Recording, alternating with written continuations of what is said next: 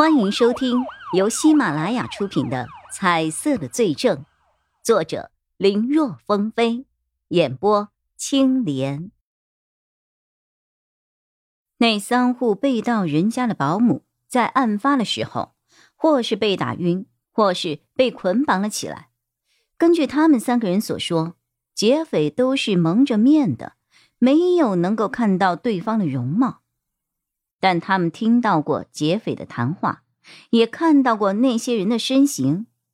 他想，那三名保姆来看看这个廖川国，看能不能有什么新发现。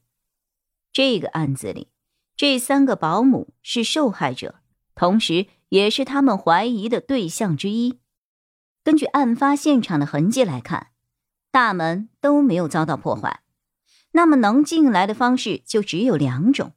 知道密码，从外面开门进入，或者是里面的人配合开门，所以不排除是有人里应外合。但这三个人的背景查了之后，发现是老实本分的人，根本没有任何的案底。他们对于案子的调查也十分配合。可房子被盗之后，三个人都被户主扫地出了门，觉得他们是扫把星。无处可去的三人被曹永浩暂时安排进了一个旅馆里，一来给了一个临时的落脚点，二来也便于随时能够叫来配合调查。只是他这边的电话刚挂掉不到三十秒，就再次响起。一看号码，是负责看着三名保姆的警员。曹永浩的心里莫名的咯噔了一下。接起电话后，传来负责监控的警员焦急而慌张的声音：“不好了，曹队，三个人都不见了！”曹永浩看到钟离眼急匆匆的跑了过来：“曹队，那三个保姆有问题，有问题？对，宾馆的监控我去看了，没发现他们三个离开的影像啊。监控里都没有看到。”曹永浩有些惊讶：“我问了一下。”今天下午的时候，那家宾馆曾经停过五分钟的电，当时宾馆的监控也因此而停了。整个楼道里都是黑漆漆的，我想他们肯定就是在那个时候溜走的。我查过了他们的房间，发现洗手间里的一处插座有被拆卸的痕迹。问了一下技术科，他们检查之后说线路给改动过，经过改动之后，只要插上电器，就会导致整个宾馆跳闸的。听钟离眼说到这儿，曹永浩已经明白了他的意思。可是他们为什么要这么做呢？而且他为了以防万一，还特意派了两名警员在宾馆中把守。如此安排之下，人竟然也没了。而且早不走晚不走，偏偏是他把廖川国请进来之后就没了。有问题。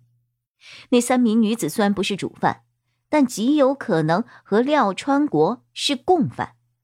看来之前调查三人背景的时候出现了纰漏啊！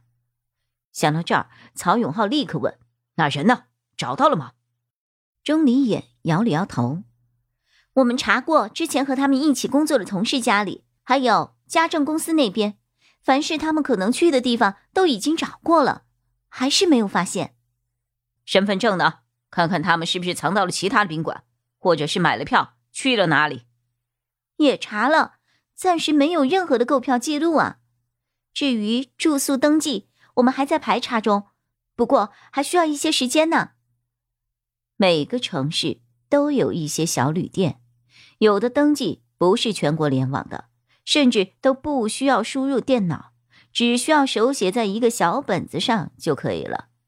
这种地方的排查往往很消耗时间，而且有时候，如果是想刻意隐瞒身份，再加上小旅馆的店主做事不严谨，不亲自去记录用户的身份，这样就会出现住客随便填写的情况，这也给调查增加了不少的难度。曹永浩很清楚这个。那宾馆外的监控呢？有没有什么发现啊？宾馆里的监控没电了。外面的总能够拍摄下来吧？现在到处都安装着各种各样的监控探头，除非是遇到大面积的停电，或者对于这些摄像头的位置十分了解，再不就是去一些自然环境极好、还没有来得及铺设摄像头的乡村，否则不被摄像头找到，那是不可能的。但凡有摄像头的地方，我们都查看了，没有发现他们三个人的行踪。钟离言把当时的情况又详细的说了一遍。当时负责查监控的警员这么告诉他的时候，他也不相信三个大活人能够凭空消失。可当他自己查看完监控之后，发现的确如此。他不信邪，又一次仔细的排查了一遍宾馆，最后在二楼一个堆放杂物的储存间里发现了异常，那儿的门锁。有明显被撬开的痕迹，进去一看，发现了窗户外有新的攀爬痕迹，推测三个人可能在停电后离开房间，然后为了避开守在一楼的警察，他们从二楼跳窗离开的。有了这个发现后，钟离眼将宾馆外所有方向都拉入了调查的范围，可一圈下来，同样是一无所获呀。黑灯瞎火中，他们从五楼跑到二楼，而且在漆黑之中撬开门锁逃生，最后凭空消失的，连监控都没有拍摄到。听了钟离眼的回报，曹永浩发现自己之前看走眼了，又懂得如何引起短路，又有在黑暗中开锁的能耐，这三个保姆不简单呢。可当再次调出三个保姆的详细资料进行研究之后，依旧没有发现问题。看来光凭手上的资料根本不够。曹永浩随即决定派人去三个人的老家查查，看能不能够发现一些其他的线索。可是，在选择外派人员的时候，曹永浩迟疑了。眼下他们要深入调查廖川国。还要继续在市里大海捞针的寻找三名保姆，那三名保姆的老家又在不同的省份，为了安全起见，每组最少也需要两个人才行。就他现在手里的这些人手，分来分去还差一个人呢。还能从哪里再调一个人呢？